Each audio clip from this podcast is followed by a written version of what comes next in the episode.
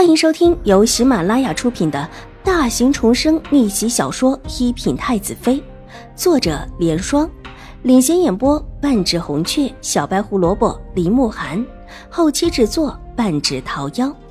喜欢宫斗宅斗的你千万不要错过哟，赶紧订阅吧！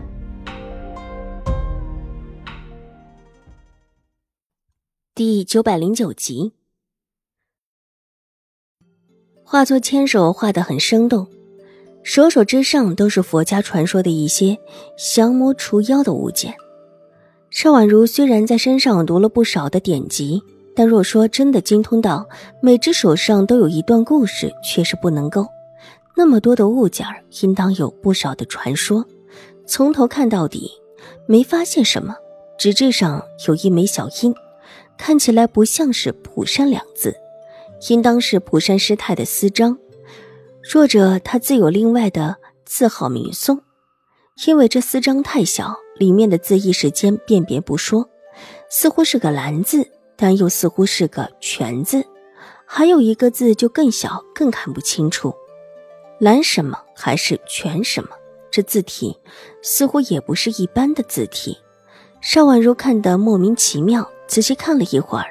也没有发现其中的玄妙，只能继续再往上看。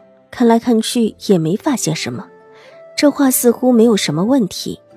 无奈的放下手中的画，侧耳听到门口有说话声，扬声叫了一声：“曲月。”曲月才回来，知道邵婉如在里面赏画，就没敢进来禀报，只和玉洁说起方才在明秋师太那儿看到的事情。听邵婉如唤他，急忙走进来，向邵婉如行过礼之后，把手中的药膏放在了桌子上。小姐，奴婢去拿药膏的时候，看到明秋师太的禅房里有个男人。男人？邵婉如随意的问道：“是请师太看病的？”明秋师太虽然名声不外扬，但是安堂里的女尼都知道，难不成有外人也知道了？不是请师太看病的，似乎是和师太有些旧怨，师太都没有理会这个人。可这个人就不说，就坐在师太的静室里，一个劲儿的和师太说话。奴婢进去的时候，原本还等着他离开，可这个人一直不急，奴婢等得急了，才让人进去通报了明秋师太。然后明秋师太让奴婢过去，听说奴婢要药膏，就给了奴婢，奴婢这才回来的晚了。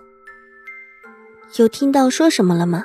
邵婉如的脸色沉了下来，她可不能叫人打扰了明秋师太的清修。奴婢进去的时候，那个人就停了下来，不知道说了什么。但奴婢走的时候，听到他提了一句“小姐”，奴婢就特意走慢了一点。说我什么？邵婉如惊讶了起来，没想到这个男人还知道自己，甚至不但知道自己，而且还知道明秋师太和自己的关系。否则不会在明秋师太面前提起自己。说五小姐真是一个很不错的人，还说，啊，对了，奴婢还听到这个男子说起医术方面的事情，问起明秋师太，说小时候得到的那本针灸的书可在。这话是曲月要出门的时候听到的。那男子在跟明秋师太说话，但是明秋师太不理会于他，于是。就像是他一直在自言自语，但这个人即便自言自语，也依然说得很热情，仿佛不知道明秋师太不想理他似的，自顾自的一件件的往下讲。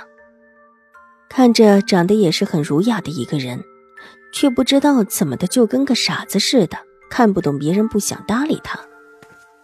小姐，要不奴婢去看看？玉洁这会儿也跟了进来，不放心道。他跟着明秋师太这么多年，明秋师太是他唯一的亲人，又岂会不担心？不必了，我想我知道是谁了。邵婉如忽然笑了，摇了摇头：“是谁这么不长眼？你也见过的。”邵婉如微微一笑：“医术极好，而且还知道我跟明秋师太关系的。医术极好的人是很多，但医术极好。”就知道邵婉如和明秋师太的关系，唯有陈王府的人了。这么一想，玉洁立时也知道了，眼睛蓦地瞪大，不敢相信道：“是陈王府的齐齐神医。”那位神医在小轩子看来就是一个如神一般的存在。大家在外面执勤的时候，小轩子没少和玉洁比划这位齐神医的能干，所以虽然见过一面，玉洁还是记忆犹新的。这会听邵婉如这么一说，嘴巴也张大起来。那位齐神医真的和曲叶说的是同一个人吗？小姐，这这怎么可能？明秋师太一直在江州，这位齐神医听说早早的就在成王府，怎么能一样？邵婉如却是微笑不语。在江州的时候，明秋师太有时候就隐隐露出不来京城的意思，似乎是跟一个人有关。再想起楚留臣曾私下里说，齐神医和明秋师太的医术几乎是互补的，对于调治他的身体有极大的好处，更像是师出同门。如果这些都对上的话，明秋师太不来京城，似乎就是因为齐神医。原本邵婉如还只是有一些猜疑，但这会儿却基本上确认，齐神医为人，那日见过之后，也算是有所认识。应当是一个心气极高的人，这样的人，即便是求到他面前，也难得让他开个金口。就算是楚留臣面前，也是一生气就甩手的人。如今在明秋师太面前喋喋不休，不用说，自然是熟人了，而且还是很熟的那种。楚留臣今天可是在山上，齐神医跟着过来也正常。这件事情咱们不必管，明秋师太要如何就如何。想清楚之后，邵婉如吩咐玉洁。玉洁的性子她最清楚，一生气，若是真的做了点什么，到时候可就不好。还是静观其变吧。对于明秋师太，若是有可能，邵婉如还是很希望她不要一辈子孤苦。可是，玉洁还是有一些不放心，总觉得想亲眼看到。没什么可是了，曲月把花带下去，让祖母请人去表了。邵婉如微微摆手，曲月方才在门口，玉洁已经告诉他了。这时候一鸣退下，去屏风后面找出了这两卷画作，抱出了门。本集播讲完毕，下集更精彩，千万不要错过哟。